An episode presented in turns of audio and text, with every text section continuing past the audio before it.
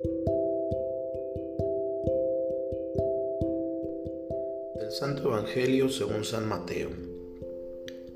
En aquellos días, mientras Jesús enseñaba en el templo, se le acercaron los sumos sacerdotes y los ancianos del pueblo y le preguntaron, ¿con qué derecho haces todas estas cosas? ¿Quién te ha dado semejante autoridad? Jesús le respondió, yo también les voy a hacer una pregunta, y si me la responden, les diré con qué autoridad hago lo que hago.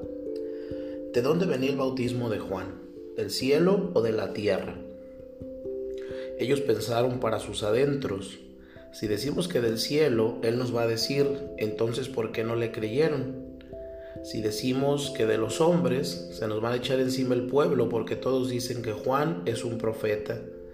Entonces le respondieron, no lo sabemos.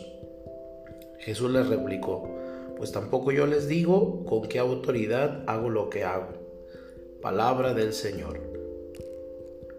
Hoy el Evangelio nos invita a contemplar dos aspectos de la personalidad de Jesús, la astucia y la autoridad. Fijémonos primero en la astucia. Él reconoce profundamente el corazón del hombre, conoce el interior de cada persona que se le acerca, y cuando los sumos sacerdotes y los notables del pueblo se dirigen a él para preguntarle con malicia, ¿con qué autoridad haces esto? Jesús, que conoce su falsedad, le responde con otra pregunta. ¿El bautismo de Juan de dónde era? ¿Del cielo o de los hombres? Ellos no saben qué contestarle, ya que si dicen que venía de Dios, entrarían en contradicción con ellos mismos por no haberle creído y si dicen que venía de los hombres, se pondrían en contra del pueblo que lo tenían por profeta. Se encuentran en un callejón sin salida. Astutamente Jesús, con una simple pregunta, ha denunciado su hipocresía. Les ha dado la verdad. Y la verdad siempre es incómoda, te hace tambalear. También nosotros estamos llamados a tener la astucia de Jesús para hacer tambalear a la mentira Tantas veces los hijos de las tinieblas usan toda su astucia para conseguir más dinero, más poder y más prestigio, mientras que los hijos de la luz parece que tengamos la astucia y la imaginación un poco adormecidas. Del mismo modo que un hombre del mundo utiliza la imaginación al servicio de sus intereses, los cristianos hemos de emplear nuestros talentos al servicio de Dios y del Evangelio.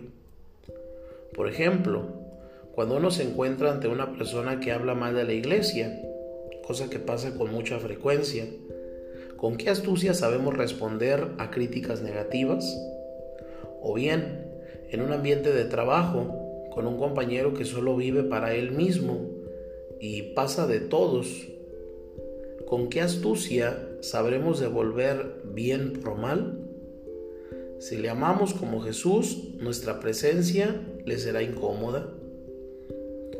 Jesús ejercía esa autoridad gracias al profundo conocimiento que tenía de las personas y de las situaciones. También nosotros estamos llamados a tener esa autoridad. Es un don que nos viene de lo alto.